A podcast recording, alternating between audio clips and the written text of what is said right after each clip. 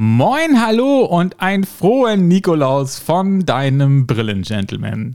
Ja, du hörst richtig, heute ist nicht der 1. Dezember, wo diese Episode entstanden ist. Nein, es ist der 6. Und ja, was soll ich sagen, ohne drum herum zu reden, es hat mich böse zerlegt. Mich hatte eine Migräne tagelang außer Gefecht gesetzt und ja, weder sprechen noch hören noch sehen, es ging gar nichts mehr. Und wie sie dann vorbei war, waren es noch zwei Tage bis zum heutigen Tag. Und dann habe ich gedacht, komm, ich nutze diese einmalige Chance, ich mache aus dem doofen Moment einen doch einen schönen Moment und mache eine Nikolaus-Folge. Und da ist sie nun. Und sie trägt den Titel, wie du ihn vielleicht schon gelesen hast, Mach das bitte nicht. Und was du bitte nicht machen sollst und welche Folgen das haben kann, das erzähle ich dir natürlich nach dem Jingle. Also dranbleiben und weiter zuhören.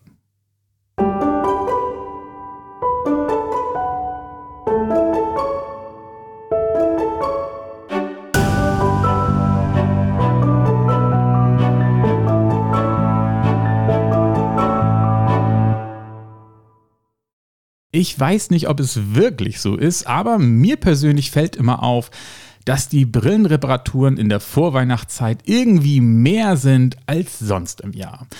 Ich habe mir überlegt, das könnte vielleicht daran liegen, dass die Leute natürlich im Herbst mehr lesen und vielleicht auch früher ins Bett gehen und mit der Brille mehr einschlafen oder sie durch die Dunkelheit nicht so schnell sehen, sich auf sie draufsetzen. Oder es liegt vielleicht auch einfach daran, dass die Feiertage und der Start ins neue Jahr vor der Tür stehen und die Leute sagen so als guten Gedanken fürs neue Jahr, ich starte gleich mal mit einer reparierten und wieder ordentlich gemachten Brille. Finde ich gar nicht so schlecht, den Gedanken. Aber wie gesagt, fiel mir so auf, weiß nicht, ob das wirklich so ist. Es ist einfach so ein Gefühl. Und zu diesem Gefühl passt auch ganz gut, dass wir auch öfter mal in dieser Zeit so Brillen haben, die, ja, wie soll ich das ausdrücken?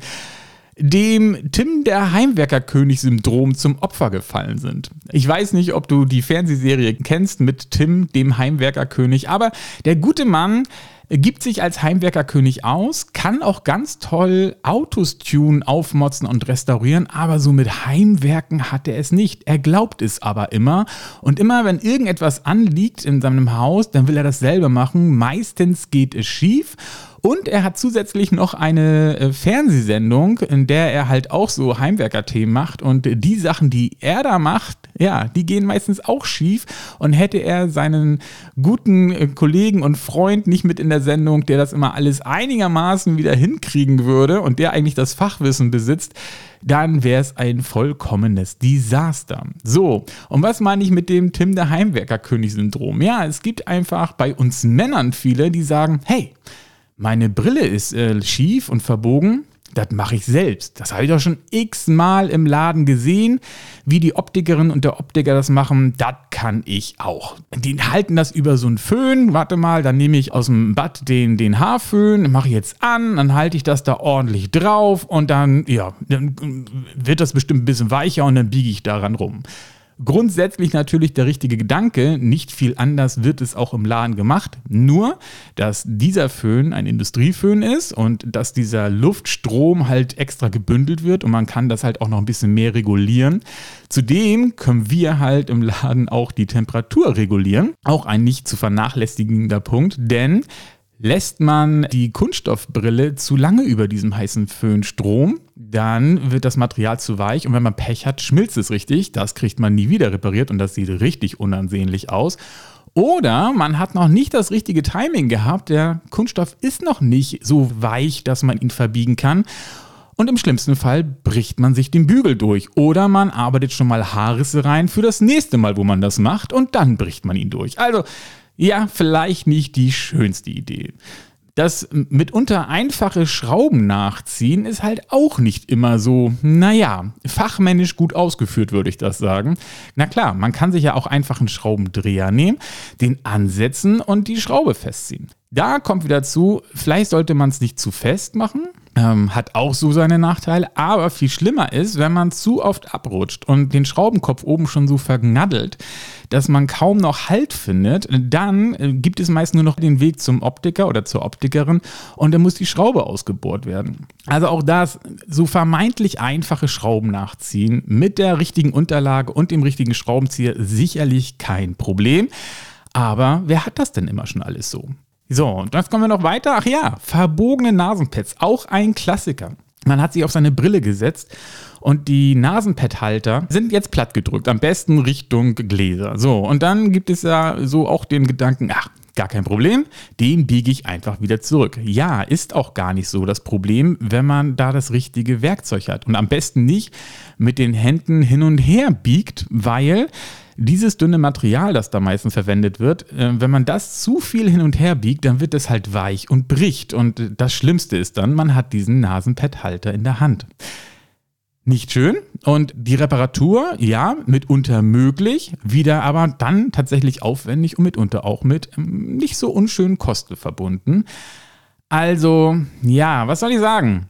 Mach es nicht einfach schlimmer, sondern geh doch einfach zu der Fachfrau oder dem Fachmann, also der Optikerin oder dem Optiker deines Vertrauens und bring deine Brille hin und lass es richtig machen. Wie gesagt, meistens endet es nicht gut. Das geht vielleicht ein, zweimal gut und spätestens das dritte Mal ist dann ein richtiger Schaden da und man kann sich überlegen, kauft man gleich eine neue Brille oder steckt man nochmal wirklich Geld rein in diese alte Brille, die man da vielleicht kaputt gekriegt hat.